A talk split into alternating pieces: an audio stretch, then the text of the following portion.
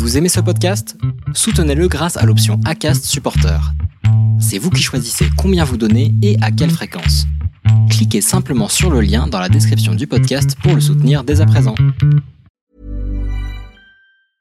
I'm Sandra, and I'm just the professional your small business was looking for. But you didn't hire me because you didn't use LinkedIn jobs. LinkedIn has professionals you can't find anywhere else, including those who aren't actively looking for a new job but might be open to the perfect role, like me.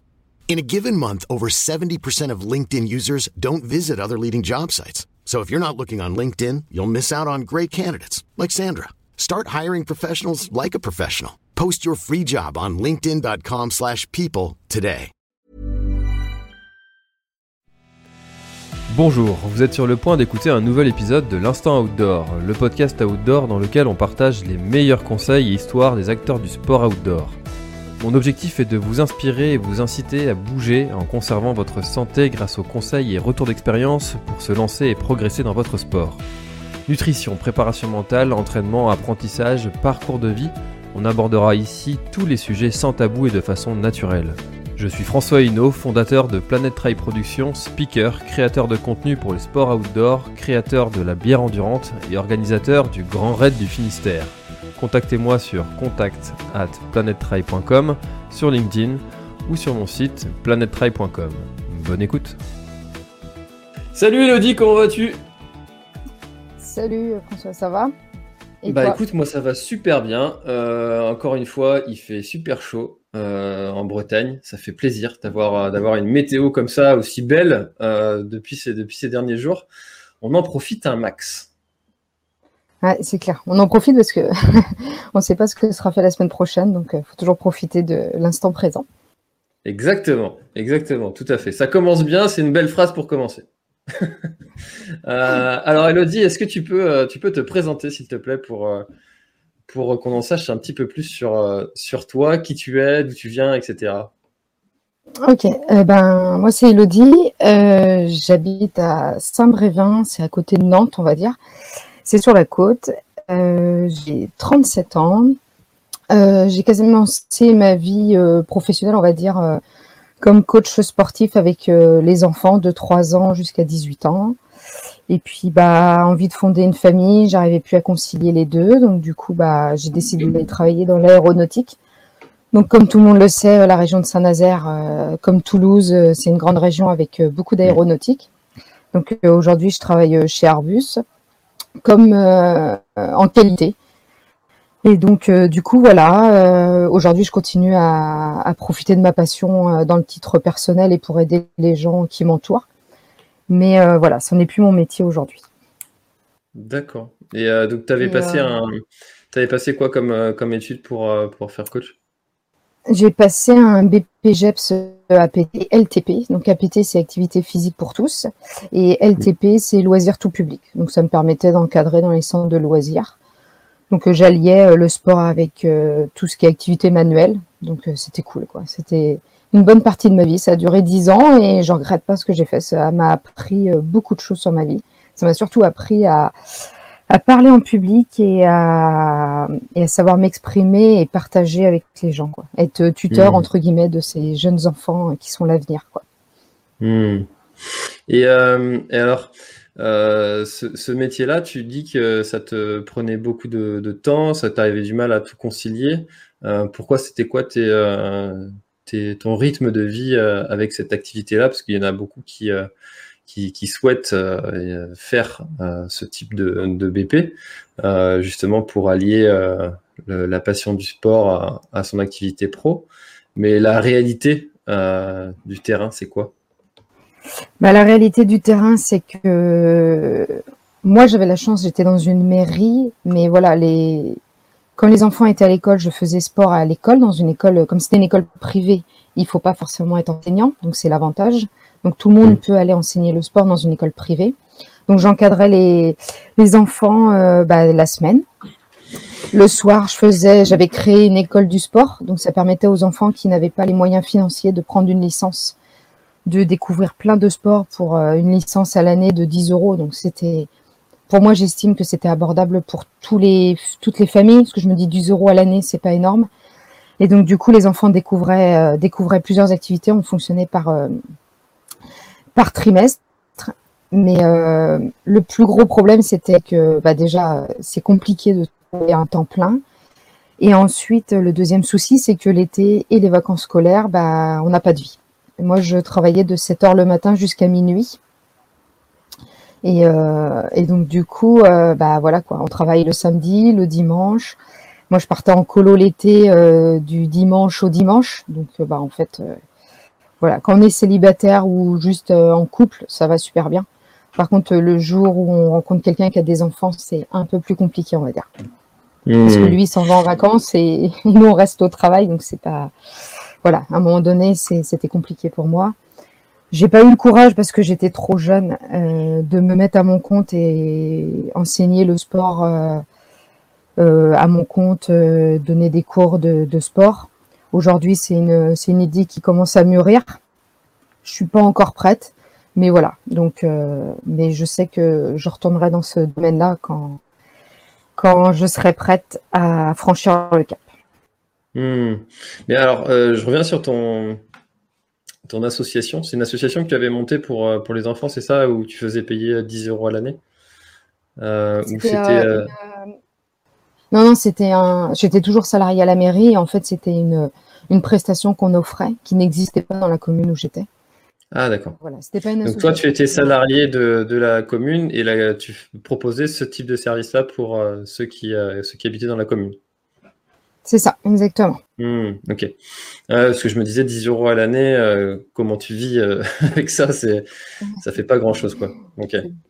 C'est pour ça que, voilà, je le disais, c'était parce qu'on faisait pour aider la commune. C'était une petite commune, on va dire, plus campagne, donc les gens, pas avec les mêmes moyens que dans une ville, on va dire. Hmm. évidemment, et puis ça permet aussi aux, enfants qui, euh, qui ont juste envie de, se bouger ou les parents qui ont envie de mettre leur enfant à faire un sport mais qui ne savent pas vraiment quoi, euh, d'aller découvrir quelque chose et puis peut-être que ça plaira, peut-être que ça les orientera sur un autre type d'activité. Euh, ça peut être un bon premier pas dans, dans le sport, c'était ça l'idée?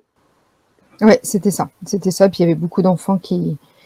Les, papas, les parents venaient me voir en me disant ils restent toujours devant la télé et et le fait d'être avec des copains et puis bah sur moi, euh, les enfants n'étaient moins devant la télé. Quand j'ai eu euh, au mois de janvier des parents dire j'ai été obligée d'acheter des rollers à la Noël à mes enfants, c'est la première année que j'offre autre chose qu'un jeu vidéo, on va dire. Donc mmh. ça fait plaisir d'entendre ça. C'est toujours facile pour pour nous qui qui est, enfin, on est sportif, voilà c'est assez facile en fait pour nous d'amener nos enfants à faire du sport. Enfin, moi, j'ai pas l'impression de, faire une. Enfin, on fait une activité avec lui, mais euh, comment dire euh, Ce serait beaucoup plus facile. C'est beaucoup plus facile pour, euh, pour moi d'aller faire du sport, d'aller le faire faire courir du vélo, que d'aller lui faire faire une activité manuelle.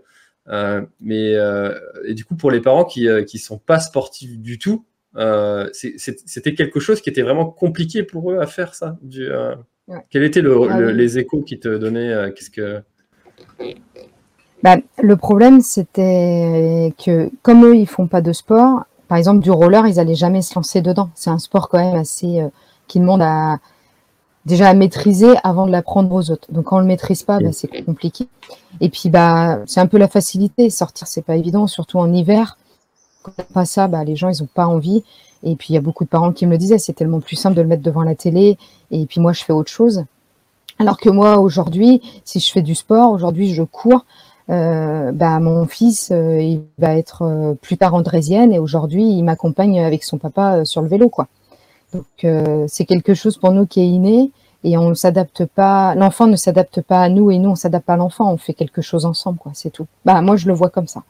Ça permet de mmh. partager une activité parce que pour moi, devant la télé, on ne partage pas une activité, on, est spectateur. Quoi. Donc de temps en temps, ça fait du bien, mais ça ne fait pas partie de nos priorités, nous.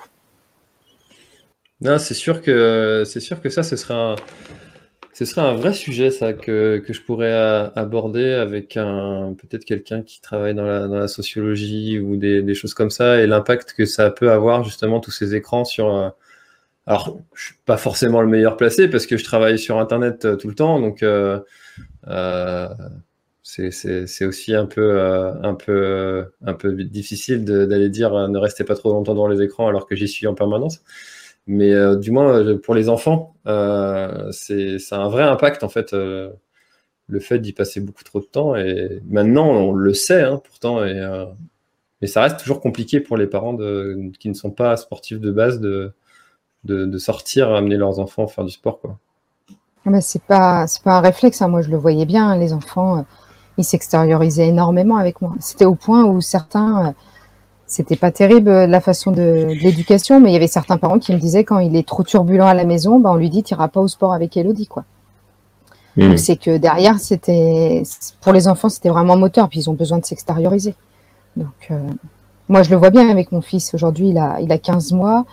Euh, à 15 mois, il passe plus de temps dehors qu'à l'intérieur. Il ne supporte pas être à l'intérieur. Donc, euh, est-ce que, parce que nous, on passe beaucoup de temps dehors, je sais pas, mais en tout cas, c'est le retour que j'ai de la crèche aujourd'hui, me disant, votre fils, dans la, dans la crèche, on a l'impression qu'il bah, suffoque et que dès qu'il est dehors, il prend une bouffée d'air et il se sent beaucoup mieux, quoi.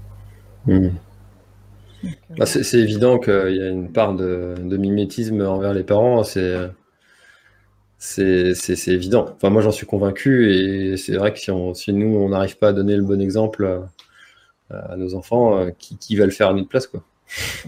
Bon, c'est souvent facile à dire. Euh, plus facile à dire.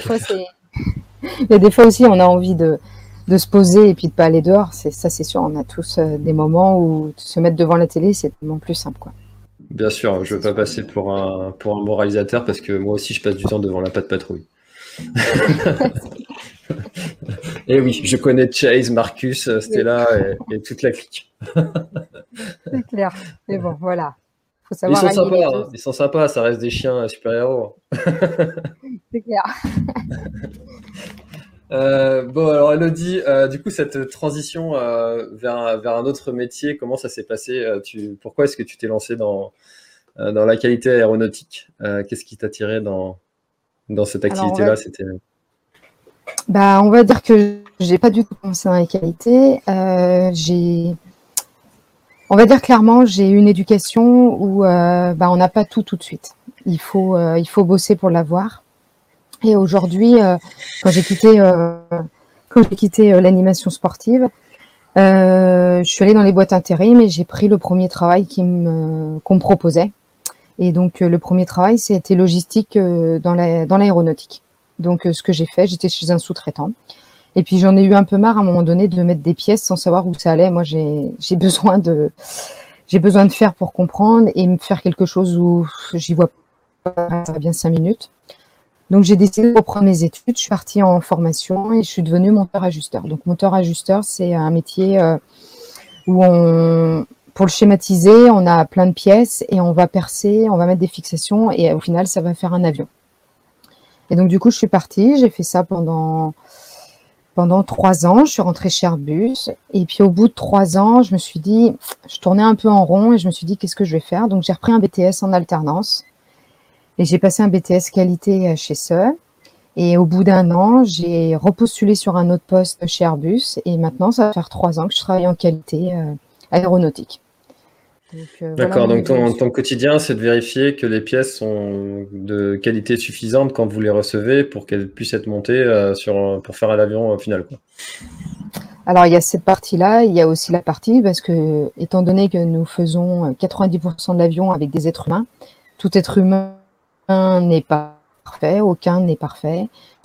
Et donc du coup, en fait, on est là pour euh, contrôler leur travail, pas dire s'ils ont bien fait ou mal fait, c'est juste pour sécuriser notre client. Le jour où il monte dans l'avion, il est persuadé que l'avion a eu assez de contrôle et que l'avion est sûr à 100%.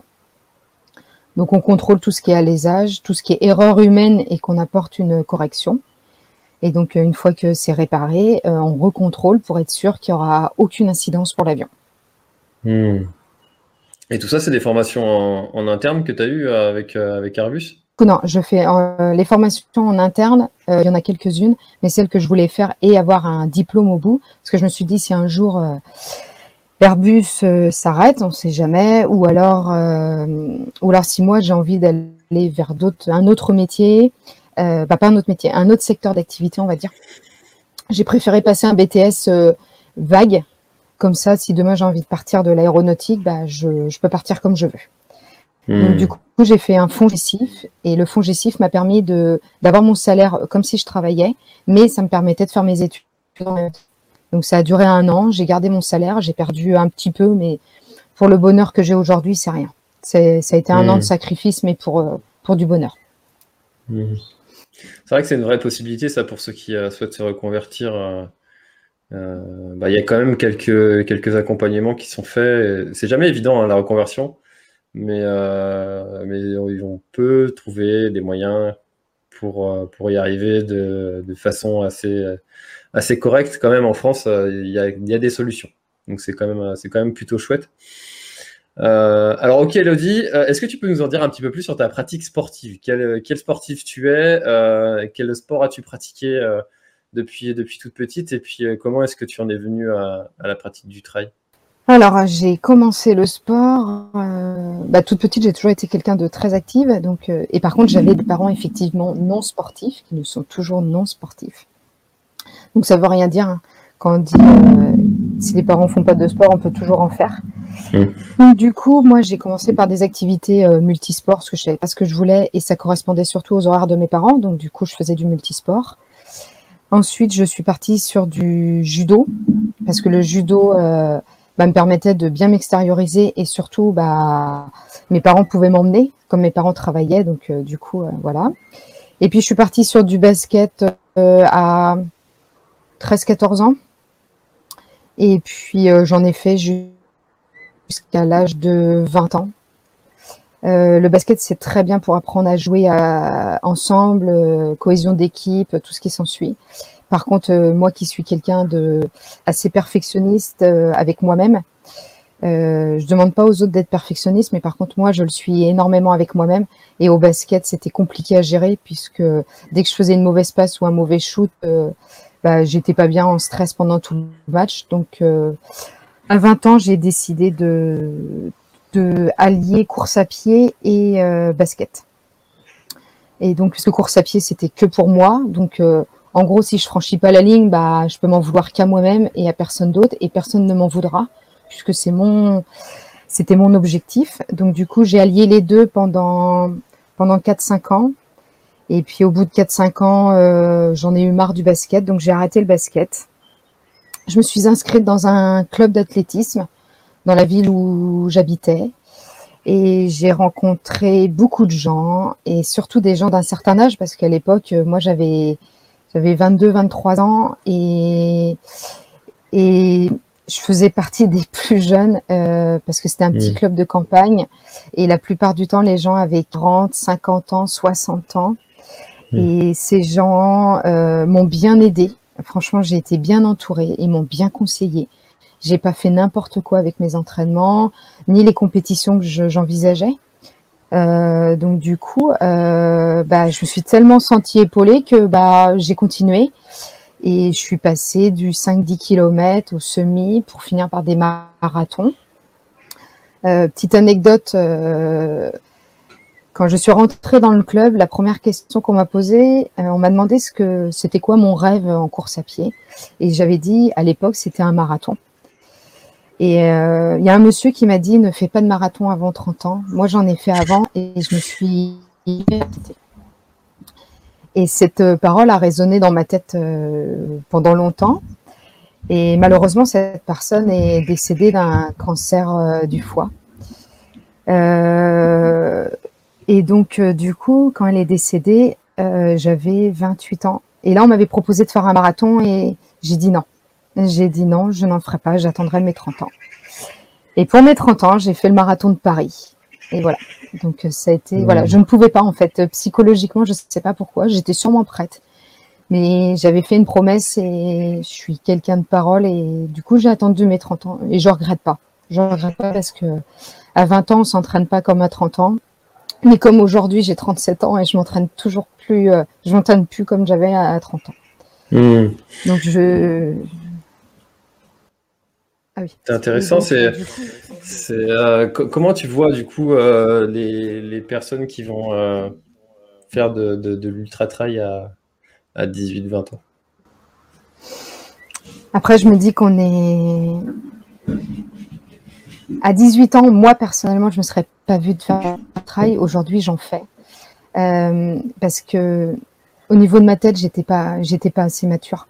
Euh, j'aurais, je pense, fait, n'importe quoi pour moi. Aujourd'hui, je suis pas, j'étais pas assez mature à, 18 ans pour, pour préparer un sac comme il fallait, pour m'entraîner comme il fallait. Euh, gérer une course, c'est, c'est pas évident. Euh, après, si les gens de 18 ans sont bien entourés, je pense que voilà, faut être bien entouré. Faut avoir des gens derrière. S'entraîner seul à 18 ans et se lancer dans des études ultra trail à 18 ans, euh, faut avoir une bonne tête bien remplie, je pense. Hein. Faut que ce soit des gens bien matures. Parce que moi, j'en ai vu sur des 10 km euh, venir à la course et avoir, euh, comme on dit, un peu beaucoup bu euh, la veille et faire un malaise cardiaque. Ça refroidit, hein, on va dire. c'est sûr que c'est sûr que tu viens pas le, dimanche matin sur, sur un ultra comme, comme tu vas faire le dimanche matin sur faire un match de foot avec l'équipe C de ton village. c'est ça, c'est pas la même chose ça, ça dure un peu plus longtemps. Euh, ok, bah, c'est vrai qu'on constate hein, qu'il y a une vraie euh, tendance à, au rajeunissement de, de, ce sport qui est devenu un sport euh, stylé, euh, notamment grâce à des, des, athlètes élites qui ont popularisé ça, et puis avec euh, aussi avec certaines marques qui ont, qui ont rendu ce sport, ce sport un peu plus stylé. Et donc c'est pour ça que ça, ça rajeunit un petit peu, mais c'est parfois bien d'attendre un peu avant d'aller euh, taper dans des, distances qui sont très importantes. Après, il y en a qui y arrivent très bien et, c'est du cas par cas, c'est évident. Hmm. C'est exactement ça. C'est tout le monde peut pas, tout le monde peut pas faire la même chose au même âge. Je pense qu'il, puis quelqu'un qui a, je sais pas, je me trompe peut-être, on verra plus tard, mais quelqu'un qui a un papa ou une maman qui fait de, la course et de l'ultra trail, euh, je pense saura mieux orienter son enfant que si ses parents ne font pas de sport.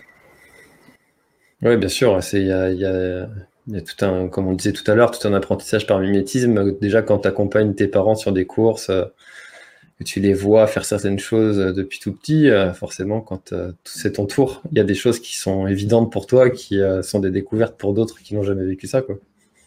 C'est ça.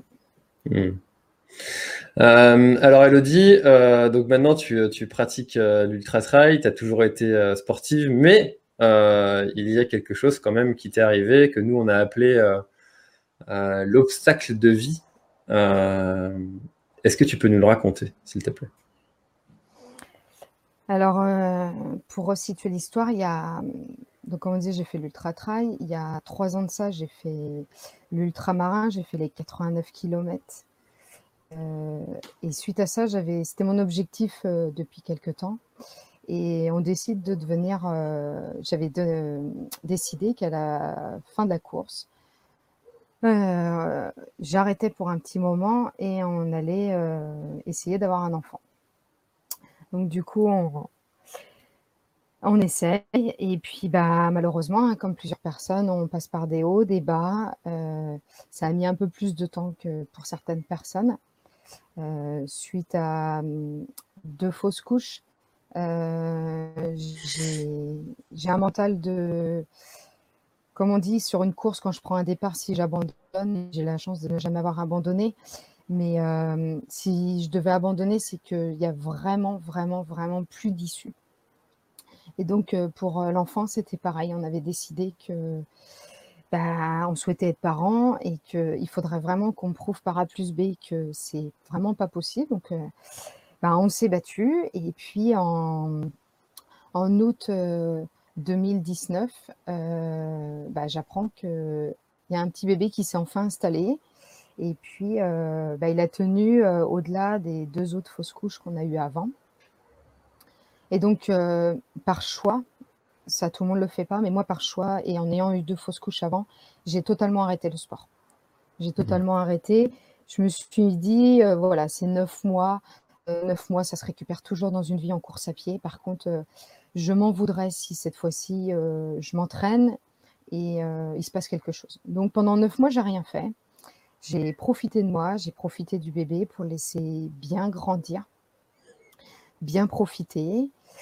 Et puis, bah, pour faire la chose, je fais 1m60 et, donc, je fais 1m60, euh, 55, 60 kg, ça dépend. Et, j'avais un bébé qui était pronostiqué pour du kilo 900. Et on était à trois semaines de l'accouchement, on va dire normal. Et donc, du coup, ils font le choix de, de faire une dernière échographie le, le 15 avril en me disant euh, voilà, on va vous déclencher parce que là, le bébé risque d'être un bébé de, euh, de plus de 4 kilos. Mhm. Donc, euh, donc, du coup, euh, on me déclenche. Le 15, euh, il décide toujours pas de sortir. Nous, on ne savait pas ce que c'était. On avait fait le choix de garder la surprise jusqu'au bout. Donc, on ne sait pas ce que. Voilà, donc euh, le petit bout de chou euh, décide de, rester bien au chaud. Il était bien là. Et puis, euh, le jeudi 16 avril, on dit bah, on va quand même aller en salle d'accouchement pour, bah, pour, faire avancer. Donc, bah, les heures tournent. Et puis, moi, j'avais fait le choix d'avoir un accouchement naturel, le plus naturel possible, on va dire. Et donc, du coup, on est passé par de l'acupuncture, on a fait plein de choses. Et, euh, Donc pas de césarienne, puis, Enfin, pas, de, euh, bah, de, pas de, cés- de- pas de, pardon, de, pas, péridurale. péridurale. Excuse-moi, je suis, Non, non, je me suis t'inquiète, trompé de t'inquiète. mot. Péridurale. Donc, euh, pas de péridurale en, en vue. Euh, donc, du coup, le petit bout de chou veut toujours pas sortir. Donc, du coup, on passe à l'étape, on perce la poche des os. Et au moment où on perce la poche des os, tout ce que je vous raconte ensuite, euh, je ne m'en souviens pas, puisque ils ont percé la poche des os. Moi, j'ai juste entendu, euh, euh, ça va couler doucement, on va se rasseoir sur le ballon et on va attendre. Et là, bah, c'est le noir jusqu'à un petit beaucoup d'heures après. Et la dernière phrase que j'ai dit à mon mari, c'était Je respire plus. Et, lui, c'est la dernière phrase qu'il a entendue de moi. Moment-là, il... donc tout ce que je vous raconte par la suite, c'est tout ce que les médecins, euh, mon entourage m'a raconté. Donc du coup, ils m'ont mis en PLS. Euh, l'infirmière, euh, pas l'infirmière, la sage-femme a appuyé sur un bouton, ça s'appelle le code rouge. Hmm. Et mon mari m'a dit en même pas cinq minutes, même pas, je pense deux minutes, il y avait plus de 15 personnes dans la pièce. Hmm. Ils ont fait sortir mon mari. Et en faisant sortir mon mari, euh, ils m'ont emmené en salle, euh, en bloc opératoire, je pense. Euh, ils sont revenus, donc ils sont revenus 14 minutes après. 14 minutes après, en lui annonçant que le bébé était, était vivant et que tout se passait bien pour lui. Par contre, pour moi, c'était, on va dire, j'avais 1% de chance de m'en sortir. Euh, j'avais 1% de chance de m'en sortir, donc euh, le bébé est né par césarienne. Euh, pour la petite anecdote, c'est que tout le monde est arrivé en lui disant que le bébé était en bonne santé et il a demandé c'est un garçon et personne ne savait lui dire. Donc ils sont tous retournés voir si c'était un garçon ou une fille. Du coup, ils sont revenus en lui disant que c'était un petit garçon, que lui, il allait très bien, qu'ils l'ont quand même mis sous respirateur. Parce que le corps humain est bien fait. C'est qu'au moment où moi, je me suis arrêtée de respirer, euh, le corps est capable de, de donner encore pratiquement 10 minutes d'oxygène. C'est ce qu'on m'a dit. Donc en fait, Mm. le bébé, comme il est resté entre mon arrêt respiratoire et euh, l'accouchement, que le bébé sorte, il s'est passé 14 minutes. Donc lui, il n'avait eu euh, aucun manque d'oxygène. Et effectivement, euh, ils l'ont laissé une heure ou deux, je crois, sous, sous respirateur, mais il a vraiment eu aucune séquelle. Il a eu beaucoup d'examens parce qu'il fallait vérifier si son cerveau avait été bien oxygéné. Donc lui, euh, rien du tout, tout s'est bien passé.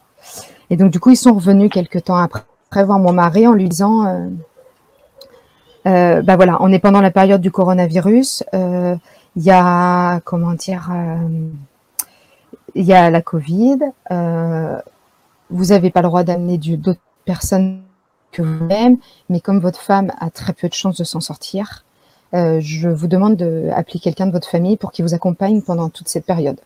Hmm. Donc euh, mon mari a eu la, la lourde tâche d'annoncer à mes parents que en- ils étaient les heureux grands-parents d'un petit garçon.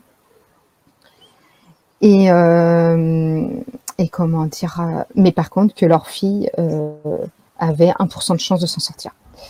Donc ma maman euh, a pris la voiture, elle est, elle a fait trois quarts d'heure de route, elle est venue, voilà, elle a, elle a pas réfléchi ma maman. Et, donc du coup elle est arrivée, les médecins lui ont dit, voilà, il faut une seule personne en réanimation. Une seule personne en réanimation, votre fille ne s'en sortira pas.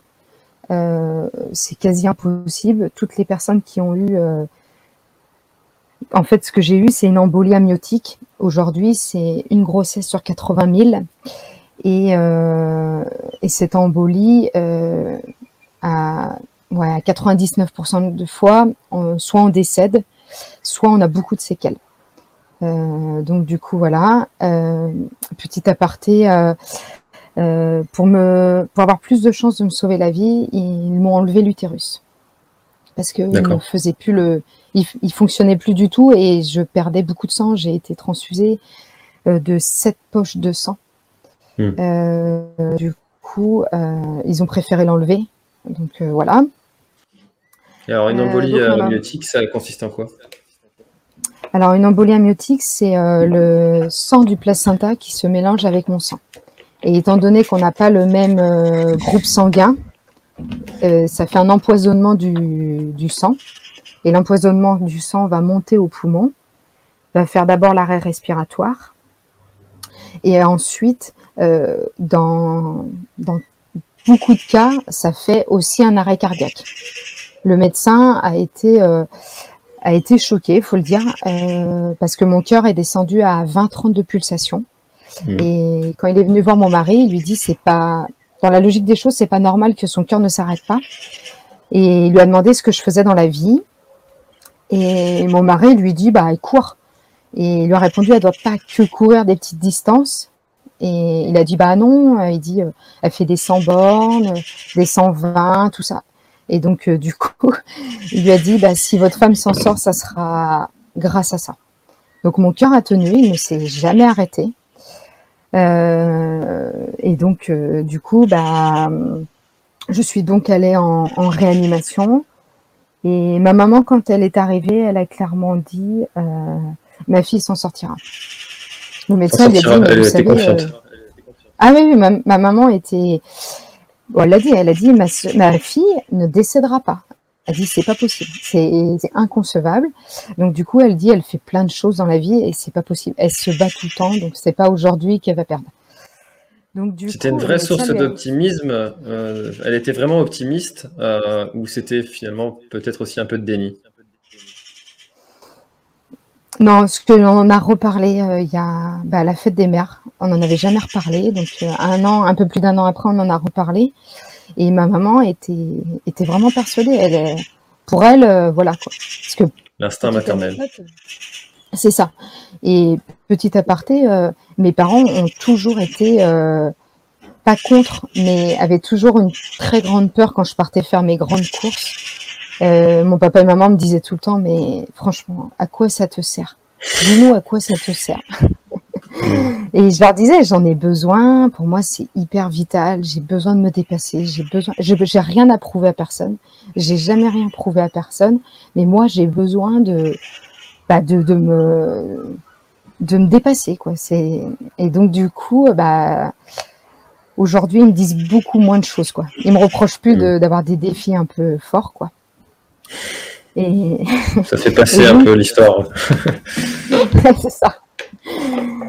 Donc, Et voilà, donc il a à 20 tenu. Ils m'ont mis en réanimation. Ma maman m'a soutenue. Et puis, euh, mon mari était là, mais pour lui, c'était compliqué. Ça a été très compliqué. Je pense que ça a été euh, les 24 heures plus longues de sa vie. Mhm. Euh, lui, il, il y croyait que j'allais m'en sortir, mais il, voilà, il, il avait quand même peur. Il se disait, euh, qu'est-ce que je vais faire sans, sans ma femme Comment elle a tellement toujours voulu être maman, tout ça. Donc pour lui, c'était très très compliqué les 24 heures. Heureusement que ma maman était là et qu'elle, elle était confiante à, ouais, même pas à 100%, elle était confiante à 3000%. Elle a, elle a défié tout ce que tout ce que les médecins pouvaient lui répéter tout le temps, quoi. Parce qu'ils lui disaient, hein, ils lui ont dit, votre fille, si elle s'en sort, elle va s'en sortir, mais elle va rester au moins six, six, six jours, une, peut-être un mois, deux mois, trois mois. Il y a des gens qui sont restés trois mois dans le coma. Et donc, euh, et donc du coup, euh, on va dire 12 heures après, je me suis réveillée, mais ça, je m'en souviens pas. Je me suis réveillée et là, ils ont commencé à se dire, bon, bah, c'est bon. Euh, elle va, elle va s'en sortir, mais par contre, elle va pas se réveiller tout de suite. Et puis, 24 heures plus tard, je me suis réveillée. le réveil a été, on va dire, compliqué parce que ils l'ont pas fait méchamment, mais ils m'avaient mis des photos de mon enfant euh, partout. Et moi, dans ma tête, je pensais qu'il était décédé. Parce qu'en fait, euh, au réveil, on parlait que de moi. On disait, bah voilà ce que vous avez fait, une embolie amniotique, euh, voilà tout ce qu'on vous a fait. Et moi, je pouvais pas parler parce que j'étais toujours intubée. Et la seule chose que je voulais savoir, c'est comment allait mon bébé. Hmm. Et donc, ils me l'ont dit après. Ils dit, on vous l'a répété pendant tout votre coma, tout le temps que vous étiez en réanimation, on vous l'a dit que votre fils était bien, que tout se passait bien pour lui. Mais moi, ça, je ne, je m'en souviens, mais pas du tout. Euh, je n'ai aucun souvenir de toutes ces 24 heures. Je me souviens juste m'être réveillée et, d'avoir eu 10 euh, personnes autour de moi. Donc, euh, donc du coup, voilà. Donc, je me suis réveillée 24 heures plus tard. J'ai vu mon enfant quelques heures après mon réveil. je l'ai vu une demi-heure, une heure. Euh, je me suis rendormie. Et le lendemain, donc c'était le samedi. Le samedi, je demande à voir mon enfant et on me dit non parce que vous êtes sous morphine. Et, et donc morphine, c'est non. J'avais une petite et j'appuie jamais dessus. Je n'ai pas appuyé une seule fois dessus. Euh, donc je me suis fait un peu rouspéter par des médecins en me disant c'est pas parce que vous appuyez dessus vous allez devenir dépendante. Mais moi, je n'en ressentais pas le besoin. J'avoue, aujourd'hui, j'ai beaucoup souffert. Mais euh, voilà, c'était euh, encore dans ma seuil, mon seuil de tolérance. Donc, euh, ça a été dur entre la cicatrice, différentes autres choses qu'ils ont fait sur mon corps. Mais voilà. Et puis, bah, le samedi après-midi, je me levais de mon lit et je suis allée prendre une douche. Donc, tout le monde a été un peu, voilà, un peu choqué parce que 24 heures après, son réveil, mon réveil, je me levais. Et le dimanche soir, j'allaitais mon fils euh, euh, comme si c'était jamais rien passé. Donc aujourd'hui, je sais que si je me suis relevée aussi vite, c'est parce que bah, derrière, il y a un mental quand on court. Euh, quand on court, moi, j'ai jamais abandonné, je me suis toujours relevée. Et donc là, je me suis dit la même chose. Je me suis dit, tu peux pas laisser ton fils être bah, j'avais du mal à me dire euh, que ce soit d'autres personnes qui s'occupent de lui les premiers instants de sa vie. Donc, euh, bah, je bougeais et, et puis voilà quoi. Aujourd'hui, euh, aujourd'hui, j'ai la chance que tout aille bien. j'ai revu le médecin qui, qui m'a, pour moi, sauvé la vie parce qu'il a su faire les bonnes choses au bon moment aussi. Et il m'a clairement dit, sans la course, vous seriez plus là ou alors là, mais avec beaucoup de séquelles.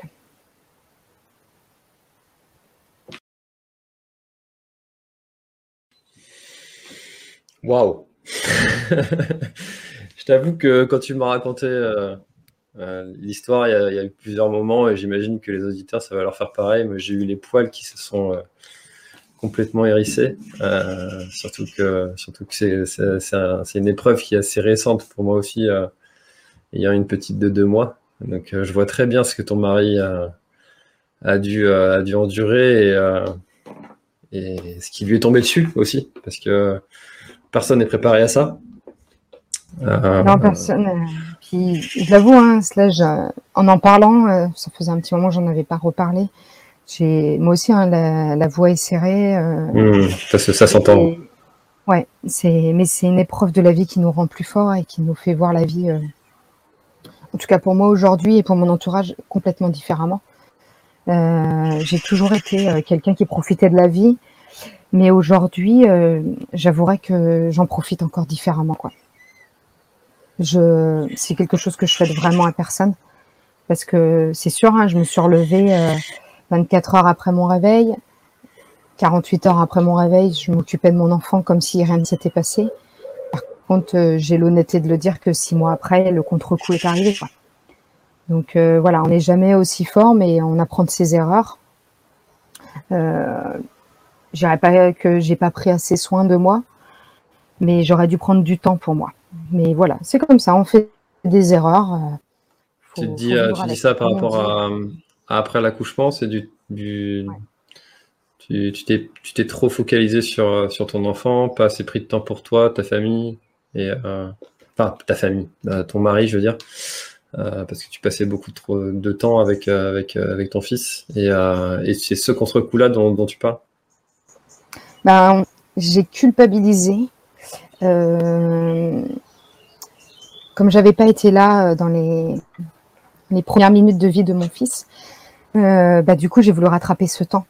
Et malheureusement, on le rattrape pas. Mmh. Euh, on le rattrape pas et c'est pas parce que je me suis épuisée auprès de lui que que voilà. Après, j'ai fait le choix aujourd'hui, c'est qu'on on en parle. Je lui en ai parlé, je lui ai tout raconté. Euh, oui, il a aujourd'hui 15 mois. On pourrait croire qu'il comprend pas, mais mmh. voilà, ça fait partie de notre histoire. Voilà, oui, c'est mmh. ça, c'est exactement ça. Et ça fait partie de notre histoire. Ça fait partie de début de vie à trois. Euh, je souhaite pas du tout lui cacher ce qui lui est arrivé. Euh, il a besoin de le savoir pour grandir aussi, pour s'épanouir. Il a besoin de le savoir. Et, euh, et, donc du coup, on en parle comme si, euh, comme un accouchement normal, on va dire. Après, même si le mot normal, je suis pas très fan, mais mais euh, voilà, comme voilà, on parle de comme voilà, c'est ça. Quand, quand j'en parle de mon accouchement, je dis je dis souvent qu'on a un accouchement hein, euh, particulier ou atypique. Et, et, puis quand on me demande si j'aurai un autre enfant, euh, la réponse, elle est euh, j'ai fait l'enfant euh, parfait à mes yeux, donc on a cassé le moule. ah, c'est une très bonne image. c'est génial. Euh, c'est vrai que on se fait tout un, tout surtout que toi, c'était quelque chose qui te tenait euh, visiblement à cœur. C'est souvent le cas avec, euh, enfin, pour avoir des amis qui ont fait aussi ce choix-là de ne pas avoir de péridurale, d'avoir les choses les plus, naturelles possibles. Euh, c'est un, un, moment qu'on s'imagine, qu'on s'idéalise, qu'on a envie de vivre d'une certaine façon. Et finalement, ça, ça, ça c'est un peu normal du coup d'avoir ce contre-coup-là derrière quand finalement ce scénario-là n'a pas pu se produire. Bah ouais, c'est comment comme moi je le qualifie, c'est un petit échec. Après, euh, dans notre échec, euh, j'aurais pu perdre beaucoup plus. Mmh. Et le fait de ne pas avoir vécu un accouchement, c'est dur à vivre. Faut le digérer, faut faut mettre des mots dessus. Mais par contre, euh, j'aurais pu ne pas vivre d'accouchement, être paraplégique, tétraplégique, ou je pourrais avoir un enfant en situation d'un handicap très lourd, ou ne pas avoir d'enfant. Donc euh, aujourd'hui, euh, moi j'ai appris à vivre avec euh, et, et, et, je vis. J'ai beaucoup de mal. Hein. La première année, c'est compliqué, surtout quand les gens te demandent à chaque fois. Bah alors l'accouchement, ça a duré combien de temps, mmh. machin? Voilà. Mais bon, c'est comme ça. Il faut, faut bien se dire que c'est une petite épreuve euh, sur euh, sur combien d'années qui me restera partagé avec lui. Donc voilà. Hmm. Surtout que c'est jamais malveillant en fait ces questions-là parce que souvent c'est euh, des, des, gens qui, qui s'intéressent euh, sincèrement en fait à, ta situation, ta vie, etc. C'est comme euh, c'est comme la question de bon alors les enfants c'est pour quand? Et alors le deuxième c'est pour quand? Et, alors que toi t'essayes, tu galères et puis et puis bah tu, tu envie de leur répondre bah écoute ça fait deux ans là qu'on est en train de galérer euh, mais, mais tu peux pas répondre ça parce que euh, parce que ça pas envie, c'est perso, c'est parce que si, parce que ça. Euh, et là, c'est pareil. En fait, c'est des choses qui sont ultra ultra intimes et t'as pas envie d'aller raconter à un collègue de travail ce qui t'est arrivé. Enfin voilà, c'est c'est difficile en fait socialement après derrière de de, de subir ça en fait. ces, ces questions-là des gens mais qui sont qui sont toujours bienveillantes hein, mais mais qui te tombent dessus quand même quoi. C'est exactement ça. Je l'ai connu pendant longtemps. Bah alors, quand est-ce que vous faites un enfant? Donc, euh, du coup, il y a eu cette période-là. Aujourd'hui, euh, on va dire que quand les gens me posent la question, surtout quand on me dit, bah alors il fait ses nuits, bah, je dis, bah oui, oui, j'ai la chance, c'est qu'il a fait ses nuits au bout d'un mois, machin. Ah ben c'est bien, tu vas être prêt pour en faire un autre. Et donc, alors, tout dépend de la personne. Il y a des fois, on va aborder le sujet, euh, moins en détail, mais on va l'aborder. Ou il y a des fois en disant, euh, pour l'instant, c'est pas notre, notre priorité. Et puis voilà. Il y a des gens euh, qui, comme tu le dis, je pense pas qu'il y a des gens qui le fassent consciemment en voulant faire du mal aux gens. Je pense pas. Je pense pas que l'être humain est comme ça. Je sais qu'aujourd'hui, après toutes les épreuves qu'on a vécues, moi, c'est une question que je ne pose jamais à personne, mmh. que je demande jamais quand quelqu'un commence à vieillir en lui disant, bah, qu'on sait que t'as pas fait d'enfant, pourquoi tu n'as pas, toi, ça, je la pose jamais parce que je sais ce que c'est pendant un an et demi d'espérer, d'avoir les, on va dire les, les émotions euh, comme euh, les montagnes russes, euh, mmh. l'euphorie de tomber enceinte et puis dix semaines après d'apprendre que ça n'a pas tenu. Mmh. Voilà. Après, aujourd'hui, je pense que ça renforce les gens qui ont vécu malheureusement toutes ces épreuves.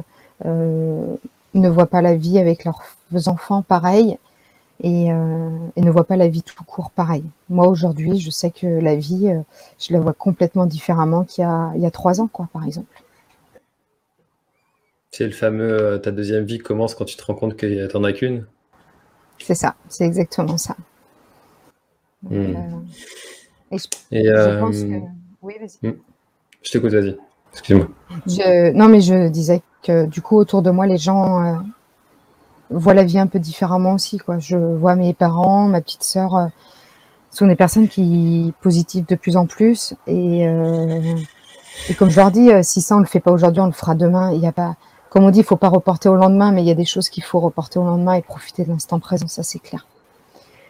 Donc, euh, donc voilà, c'est cette chose que je peux dire aux gens. C'est vrai qu'il faut profiter de chaque instant.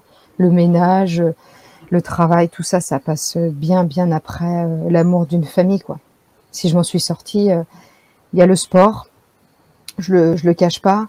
Il y a aussi l'amour de ma famille. Je veux dire, euh, même si on est dans en réanimation, je pense qu'on le ressent, qu'on est aimé, qu'il y a des gens autour de nous qui souhaitent qu'on s'en sorte. Des gens de moi qui n'avaient jamais pleuré de leur vie. Et quand ils ont su que j'étais entre la vie et la mort, ils ont pleuré. C'est des gens qui sont durs et qui sont vraiment durs. C'est des gens très durs que je connais depuis que je suis toute petite. Et d'apprendre ça, même moi, au début, ça m'a fait du mal de me dire que j'avais fait du mal pendant 24 euh, heures à des gens, mais complètement inconsciemment. Mmh. Je l'avoue, hein, si j'avais à le choisir, j'aurais jamais vécu un accouchement comme ça. J'aurais fait une péridurale, même si c'était pas mon choix. Mais voilà, quoi, c'est comme ça. Mmh. Ah bah c'est sûr, si on pouvait réécrire l'histoire, euh, j'imagine qu'il y a tout un tas de, coups de crayon que tu gommerais et puis euh, tu les referais différemment. Avec un scénario comme ça. et ton mari, dans, dans tout ça euh, Comment est-ce que comment est-ce qu'il a vécu l'après? Euh, Est-ce que toi, tu as dû, euh, as dû aussi je sais pas, l'accompagner ou est-ce que ça a été l'inverse? C'était lui plutôt le soutien Parce que tu dis que ça a été quand même très dur pour lui pendant les, les, 24, les 24 heures de, tu, tu, étais entre la vie et la mort. Mais alors, je vais dire que pour lui, il a, je sais pas, il a un cerveau qui est, top parce que il n'a pas oublié ce qui s'est passé pendant les 24 heures, mais au moment où je me suis réveillée, tout s'est arrêté. Bah, pour lui, ça s'est arrêté. Le malheur s'est arrêté. C'était que du bonheur après. À mon, réveil, que tout allait bien, que j'étais en très bonne santé. Il y avait pour lui, ça s'est arrêté là. Et il a vécu le reste tranquillement. Aujourd'hui, il en parle. Quand il parle des 24 heures d'attente, euh, aujourd'hui ça va mieux. Au début, il avait les larmes qui venaient aux yeux. Euh, mais aujourd'hui, lui, le vit très bien. Moi, aujourd'hui, il, il m'accompagne, il a fallu qu'il comprenne. Ça n'a pas été évident parce que ce que j'ai vécu est complètement abstrait pour tout le monde, pour moi-même aussi. Euh, aujourd'hui, j'ai mis des mots sur ce qui m'est arrivé et on avance. On avance, il, faut se faire entourer, il faut se faire accompagner, que je dis. Et j'ai mis, euh, j'avoue, hein, j'ai mis un an, un peu plus d'un an pour comprendre qu'il fallait que je me fasse accompagner et que ces 24 heures pour quelqu'un qui croque la vie à pleines dents depuis, depuis très longtemps, ben, ont été vraiment un, un traumatisme pour moi parce qu'il me manque, euh, on va dire, les 24 heures plus belles, euh, les plus 24 heures, ouais, les meilleures d'une de, d'une vie d'une maman, quoi. Et celles-ci, il me les manque. Après, on va vivre avec. Mais voilà, mon mari aujourd'hui m'accompagne là-dedans et me soutient de plus en plus euh, euh, dans tout ce qui est euh, reprise du sport, parce que j'en ai eu besoin, parce qu'il a fallu avoir un exutoire à un moment donné. Mmh. Et puis voilà, aujourd'hui, il comprend et il a plus peur pour moi. Il voit bien que ma santé, elle est revenue nickel. Donc voilà, il m'accompagne dans tout ça. Mmh. Je ne sais pas si c'est que caractéristique aux, hommes et aux femmes, mais c'est cette différence de, fonctionnement, mais je me reconnais un petit peu aussi dans, dans ce fonctionnement-là de tu fais reset, euh, et puis hop, t'avances comme ça. Euh, euh, comme souvent je dis à ma femme, à chaque nouvel an, hop, on efface tout, on recommence, on avance. et ça aide. Ça a un côté énervant pour ceux qui, que celui qui vit avec toi, parce que du coup, tu oublies pas mal de choses comme ça. Mais ça a un côté pratique aussi d'oublier les, moments qui ont été difficiles comme ça de ta vie, où tu préfères des fois ne pas les ne plus, t'en souvenir plutôt que de les avoir en tête et puis qui te plombent un petit peu mais bon c'est pas évident donc euh, euh, comment s'est passée la la reprise du sport euh, suite à, cette opération parce que on sait que la reprise du sport suite à une grossesse suite à, un accouchement surtout que toi t'avais arrêté complètement en plus pendant tes neuf mois de grossesse euh, c'est jamais simple. Euh, c'est quelque chose qui, euh, qui, est vraiment très suivi, très accompagné, avec des rééducations du périnée, rééducation de la, pour certaines femmes de la ceinture abdominale, etc. comment est-ce que toi, ça s'est passé cette reprise à la suite de l'opération Alors, 15 jours, 15, ouais, c'est ça, 15 jours après l'accouchement, je suis retournée voir le médecin qui, s'était occupé de moi pendant pendant toute cette mésaventure. Et il m'a dit clairement, il me dit dans deux mois, tu peux recommencer à courir tranquillement. Il dit, euh, on sait que, il dit, je le dirai pas à n'importe qui, mais il dit jusque derrière, il y a des vrais entraînements, il y a quelqu'un qui est conscient de ses limites. Donc du coup, euh, deux mois pile poil après, j'ai recommencé à courir et là, ça a été très très dur. J'en rigole parce que quand on est capable de courir pendant 18 à 19 heures et que courir 5 minutes, c'est horrible, euh, psychologiquement, c'est très dur. Faut pas hmm. se leurrer. Euh, la première sortie, c'était, je suis revenue. Heureusement que j'ai un mental et que voilà, mais je me suis dit, mais je vais jamais recourir de ma vie, quoi. J'avais l'impression euh, d'être euh, un éléphant. Je sais pas comment le dire, mais je me disais, mais c'est pas possible, quoi. Rien de courir, trottiner sur 100 euh, mètres, c'était l'horreur. Donc, comme on dit, on n'a plus d'abdos. Et, moi, pendant l'opération, pour pouvoir enlever l'utérus et voir tout ce qui se passait à l'intérieur, ils ont été obligés de m'injecter un produit ou de l'air, je sais pas exactement, mais en fait, ils m'ont fait gonfler énormément. Donc, quand je me suis réveillée, j'avais l'impression de ne pas avoir accouché. J'avais le même ventre que, euh, que comment dire, euh, quand le bébé était encore dedans. Donc tout ça a été très long à perdre. Donc il y a ça aussi à, à gérer parce qu'on se revoit plus pareil dans le miroir. Donc le sport euh, devient, il faut faire attention parce que le sport devient une obligation pour retrouver le corps qu'on avait, mais on peut pas faire n'importe quoi parce qu'il y a une cicatrice. Il y a à l'intérieur tout a été bien chamboulé parce que moi ils ont vraiment bien chamboulé tout l'intérieur. Donc j'ai dû faire pendant le premier mois, on va dire 5, 10, allez, 2, 3 fois par semaine, je courais 5 à 10 minutes.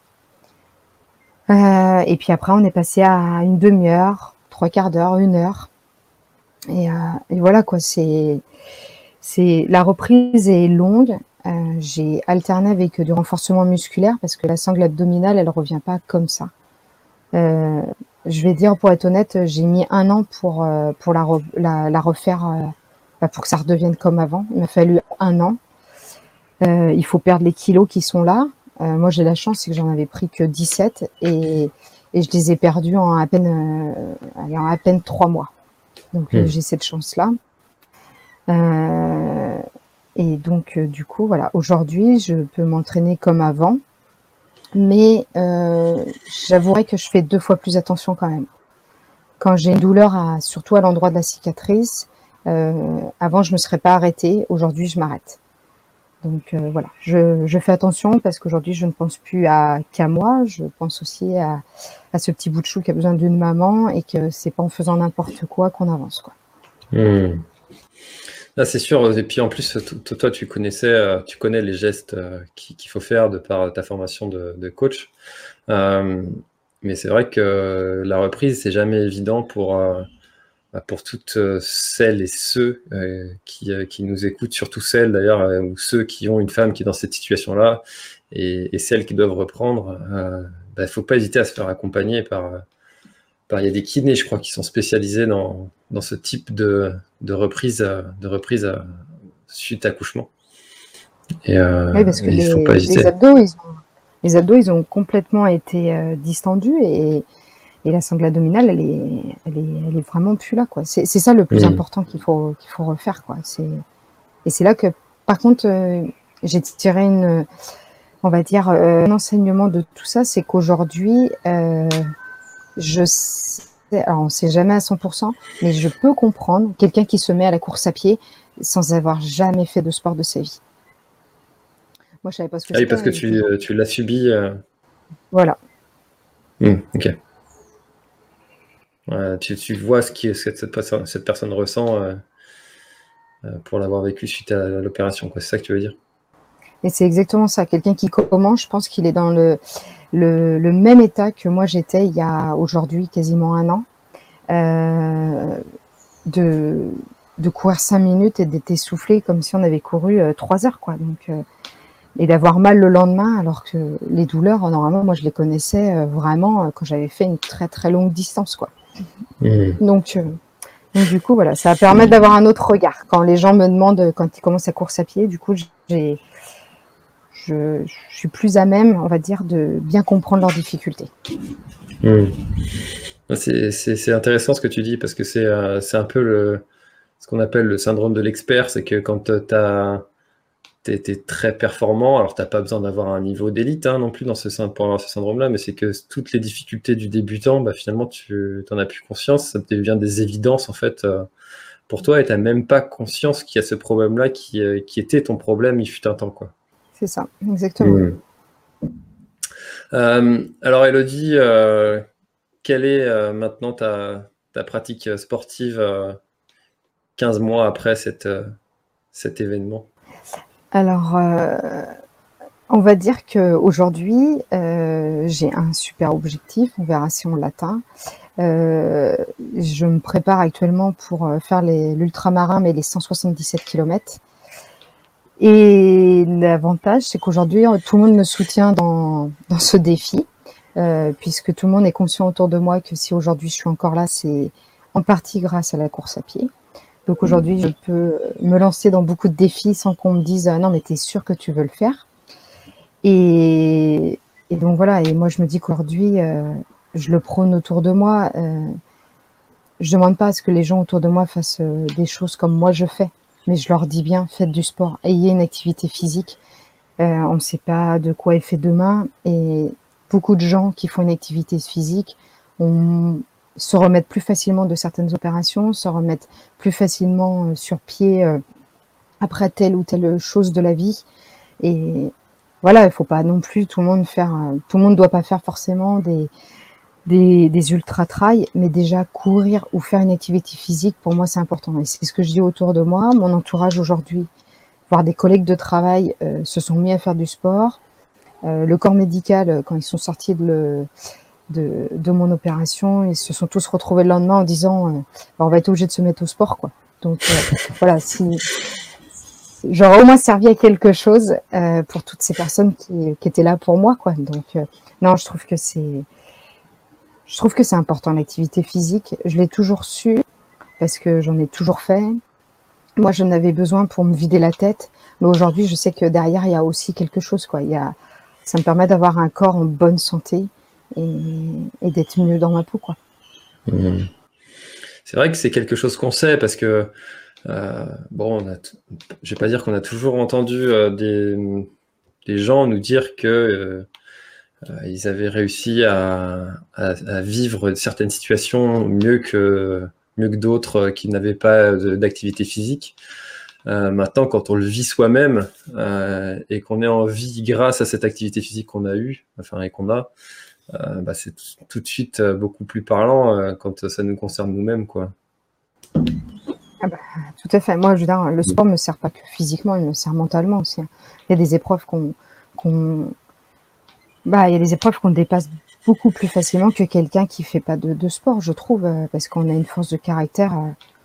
Moi, je vois bien autour de moi tous les gens qui courent. On, a soit des objectifs professionnels, des objectifs, euh, ne serait-ce pas de la vie courante, quoi. Mais on se laisse. moi, je me laisse plus abattre. C'est fini aujourd'hui. voilà. Je, me dis que mon corps, il a été là pour moi quand j'en ai eu besoin. Faut, faut pas se leurrer. Donc aujourd'hui, moi, j'ai pas le droit de baisser les bras, quoi. Faut, faut se dire que faut vivre chaque instant, quoi, pour remercier euh, le fait d'être toujours en vie, quoi. Alors, tu as, un petit peu euh, partiellement répondu à, ma prochaine question, euh, qui était que cet événement, qui est, qui est, un événement profondément triste, hein, on l'a vu, hein, pour, pour, toute ta famille et puis et pour toi, et pour, pour, tout le monde qui t'entoure, ça a été un événement quand même sacrément dur à vivre. Mais on dit toujours que dans chaque événement difficile, il y a quelque chose de positif. Qu'est-ce que toi, tu dirais que cet événement t'a apporté de positif? Bah, Le gros événement, c'est que aujourd'hui, j'essaye de plus en plus, hein, je dis pas que ça arrive tout le temps, mais les petites futilités, les, petites, euh, les petits trucs, bah, passer au-dessus. quoi. De me dire qu'il y a bien plus grave dans la vie et que chaque instant qu'on profite pas à fond avec les gens autour de nous, bah, c'est des minutes perdues. quoi. Et ça, j'ai plus envie de le perdre. quoi je me dis que j'ai envie de partager un maximum. La preuve, c'est qu'aujourd'hui, euh, avant, je m'entraînais seule. Aujourd'hui, je m'entraîne avec mon fils et mon mari, quoi. Alors, on va pas dire que c'est chaque sortie comme ça, mais il y en a beaucoup de comme ça et ça me fait du bien. Ça fait du bien aussi pour se dépasser, parce que des fois, quand on est tout seul, on a des petits coups de mou. Quand on est à trois, bah, bizarrement, on a moins de coups de mou. On va faire des choses beaucoup plus, voilà. Et puis, ouais, c'est ce que je dis tout le temps. Hein.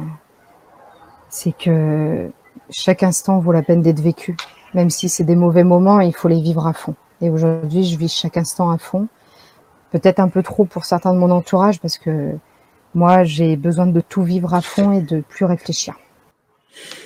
Bah, c'est sûr que c'est, euh, encore une fois, hein, euh, c'est, quand on a vécu des comme ça, des choses, des choses difficiles, qu'on se rend compte qu'on n'a qu'une vie, qu'il faut profiter, que, que si, que ça. C'est toujours très facile à dire, mais à appliquer, c'est, c'est, une vraie difficulté pour, pour beaucoup de personnes. Et, euh, et à, se répéter euh, quotidiennement, de, choisir ses combats, de, laisser certaines futilités de la vie euh, de côté pour, profiter vraiment des vrais instants. C'est, euh, pas toujours simple à appliquer quotidiennement. non, je dirais même que ça, ça m'a permis. On se dit tous, on s'est tous fâchés avec des gens. On sait tous. Il y a personne qui s'est jamais fâché avec quelqu'un.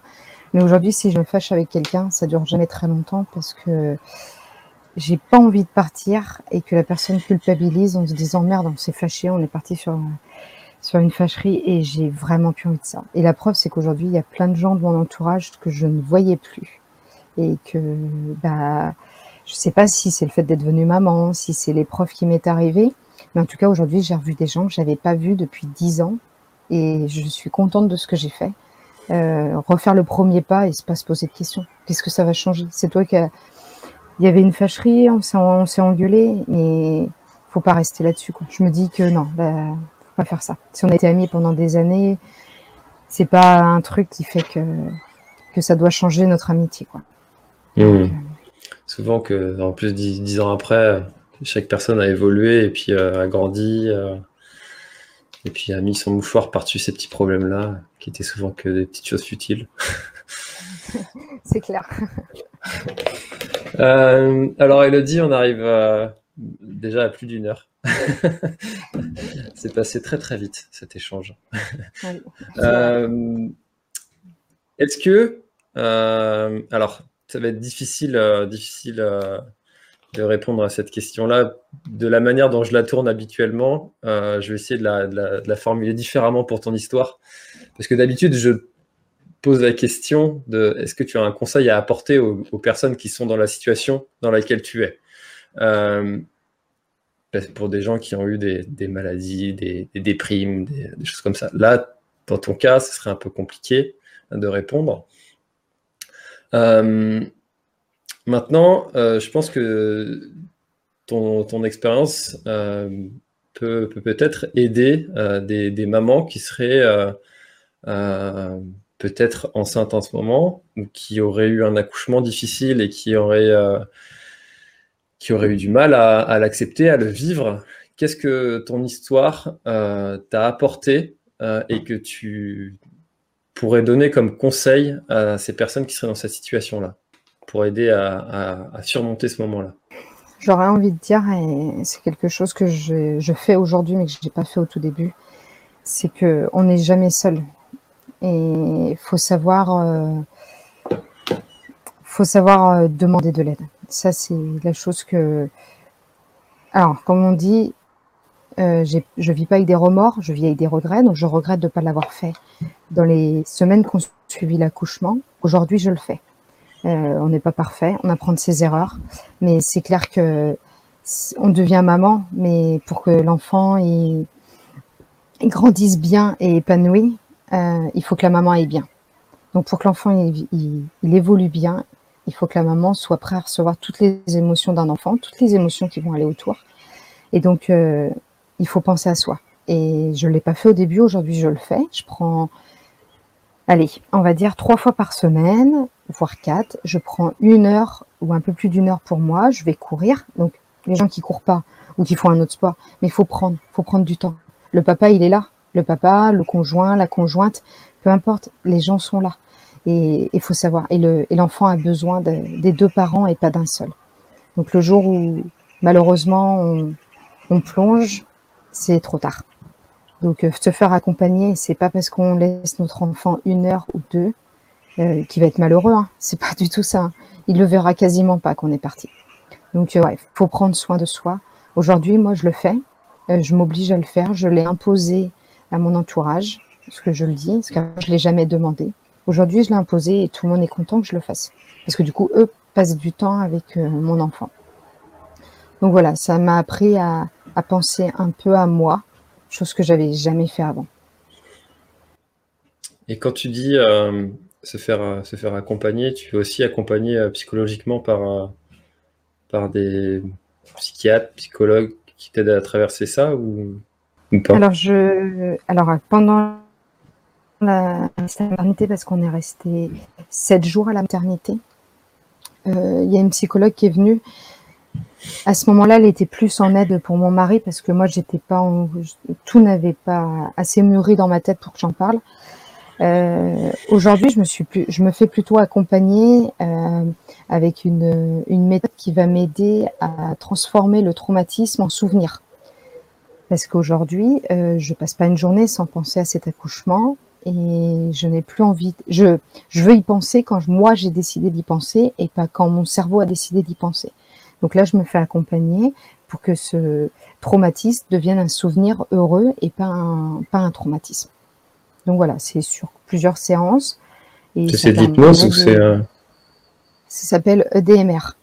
C'est une méthode. Ouais, c'est une méthode qui permet euh, au cerveau de se reconnecter et de transformer ce traumatisme en souvenir. Donc, euh, donc voilà. Et du coup, je le vis beaucoup. C'est beaucoup plus simple pour moi à vivre. C'est des méthodes de programmation un peu du cerveau. Euh, c'est ça. Un peu style PNL ou? C'est un peu dans la, dans la même thématique. La PNL, j'avais commencé bah, depuis l'accouchement. Je me documente beaucoup sur tout ça. Euh, mais du coup, ça, c'est quelqu'un qui t'aide à reprogrammer ton cerveau. Parce que ça, c'est une chose qu'on ne peut pas se faire soi-même. Et du coup, il va te donner tous les moments qui sont, par exemple, on va dire des trous noirs ou quelque chose. Il le fait aussi pour des gens qui ont subi de l'harcèlement, un, viol, euh, et du coup, les gens, ça reste un traumatisme. Et du coup, il aide la personne à. On l'efface pas, ça s'effacera jamais tout ce qui nous est arrivé. Mais par contre, on, quand on y pensera, on y pensera plus en quelque chose de positif que quelque chose de négatif. D'accord. C'est intéressant ça. Si, euh, cette, méthode, si, ça, a des, résultats, euh, c'est évidemment euh, à conseiller, à recommander à, tous ceux qui ont subi des traumatismes, quels qu'ils soient. Euh, je ne connaissais pas le DMR, donc je vais regarder. Moi, je, l'ai découvert en discutant avec plein de personnes, et une personne, m'a dit, mais essaye. Elle dit, moi, je l'ai essayé pour la confiance en soi, et ça a marché. Donc, bah voilà. Donc, on verra. Hmm. toute façon, comme on disait, euh, comme je dis souvent, c'est qu'il n'y a pas un seul chemin pour aller au même endroit. et puis, bah, une méthode qui va fonctionner pour quelqu'un fonctionnera peut-être pas pour une autre, mais il faut essayer. Et, et c'est chouette si, si, bah, si toi, tu as trouvé ta méthode et et, et, c'est vrai qu'il y a plein de, de, de, courants, de choses à essayer comme ça, qui sont pas forcément euh, intuitives aussi, où ça demande euh, des fois de, lâcher un peu, de lâcher un peu prise, de se dire euh, bon allez, de, faire de faire un peu abstraction de ses croyances et puis de des fois cartésienne un peu, où tu te dis bon ah, c'est bon, son truc de you là, il va m'hypnotiser en en faisant tourner son truc là, et en fait ça fonctionne. non, non c'est clair, il faut, après il faut avoir une ouverture d'esprit. Euh, ça. Moi je l'ai toujours eu, je l'ai de plus en plus parce que en fait moi mon traumatisme je peux pas en parler puisque il est c'est un trou noir, donc on peut pas parler du traumatisme. Euh, quelqu'un qui s'est fait violer, parfois le cerveau aussi se déconnecte. Donc en fait, euh, les personnes euh, violées savent ce qui s'est passé avant et après, mais pendant ce qui s'est passé, c'est le cerveau s'est déconnecté parce que le cerveau est intelligent, comme on peut le dire, et il sait arrêter certaines choses pour qu'on n'ait plus ce souvenir. Mais ça se transforme quand même en traumatisme malheureusement quoi. Hmm. Super. Bah écoute, euh, donc EDMR. donc tous ceux qui nous écoutent, bah, essayez de, vous renseigner sur cette pratique-là si si vous aussi vous en avez peut-être euh, peut-être besoin. Euh, alors Elodie, euh, est-ce que tu aurais quelque chose à, ajouter? Est-ce qu'il y aurait un message que tu aurais envie de faire passer? Est-ce que tu aurais Bref, c'est ton moment, tu peux parler de ce que tu veux. Ben, J'aurais juste envie de dire aux gens de, profiter de la vie et profiter des gens qui, vous aiment et que vous aimez. C'est Pour moi, c'est le principal des choses. C'est hyper important la vie est trop courte. Moi, elle a failli s'arrêter à 37 ans et je pense qu'il me reste, j'ai fait à peine la moitié de ma vie, du moins je l'espère. Donc, euh, C'est tout le mal qu'on te souhaite. Eh ben, merci beaucoup, euh, Elodie, d'avoir partagé ton, ton, histoire, qui est une vraie belle histoire, très touchante. Euh, je crois que c'est la première fois que j'ai des frissons sur, euh, sur un épisode parce que je, suis assez blindé aussi quand même avec, avec toutes ces années de, de, pompier derrière moi et ton histoire m'a beaucoup touché. Je, voilà, merci beaucoup de, l'avoir partagé en toute sincérité. Merci à toi de, me permettre de partager mon histoire aussi. C'est gentil. Avec, grand plaisir, avec grand grand plaisir, vraiment. Merci. Euh, si jamais euh, vous avez euh, un message à faire passer à Elodie, n'hésitez pas à me l'envoyer. je le transmettrai avec grand plaisir. Et puis, et puis encore une fois, merci beaucoup. Elodie, pour, pour ce moment de, partage et de ton histoire. Je te souhaite vraiment beaucoup, beaucoup de, de joie et de bonheur avec. c'est Noah, c'est ça? Non, c'est Gabin. Gabin. Ah, je ne sais pas pourquoi je dis Noah. Ça n'a rien à voir en plus avec. euh, Gabin, euh, comme mon neveu. Ouais. Comme mon neveu, ça doit être, ça doit être une flèche. Ah, ouais, exactement. ah, J'en ai, qu'un seul. Mais... Ah oui, oui, oui, oui, il est très. J'en connais deux, deux autour de moi et il y, y, a dont un, il te referait, euh, il te referait ton salon en cassant tous les murs avec une paire de ciseaux, quoi. Pas de problème. c'est exactement ça. C'est il lui faut de l'activité et je me dis qu'heureusement que je suis quelqu'un d'actif parce qu'autrement euh, je serais dépassée. bon bah c'est dans les gabins alors. Si, euh, si jamais vous, euh, vous, choisissez, vous voulez un prénom de quelqu'un dynamique, choisissez Gabin. Voilà. c'est ça, exactement. bon, eh ben, écoute, merci beaucoup, beaucoup de joie à, toi, à ton, à ton, mari, à Gabin, à toute ta famille, et puis et puis, et puis à bientôt, peut-être sur l'ultramarin euh, en 2022. 2022, ouais, j'espère, on verra bien. Génial. merci beaucoup et je souhaite plein de bonheur à tout le monde. Allez, à bientôt, merci Elodie. Bye. À bientôt. Merci d'avoir écouté cet épisode de l'Instant Outdoor. J'espère qu'il vous a plu. Si c'est le cas, et même si ce n'est pas le cas, abonnez-vous pour ne rater aucun épisode. Parlez-en autour de vous et laissez-moi un commentaire sympathique sur Apple Podcast, c'est ce qui m'aide le plus à remonter dans les classements. N'hésitez pas non plus à le partager à chacun de vos contacts dans le sport. Chaque nouvel auditeur intéressé est une victoire. Si vous avez besoin d'un speaker pour votre événement, d'un contenu pour votre marque, d'une bonne bière artisanale bretonne, d'infos sur le Grand Raid du Finistère, n'hésitez pas à me contacter à l'adresse contact at planettry.com. A bientôt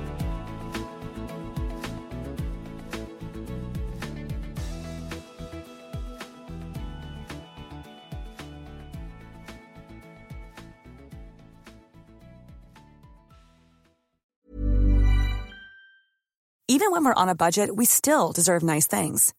Quince is a place to scoop up stunning high-end goods for 50 to 80% less than similar brands. They have buttery soft cashmere sweaters starting at $50, luxurious Italian leather bags, and so much more. Plus, Quince only works with factories that use safe, ethical, and responsible manufacturing.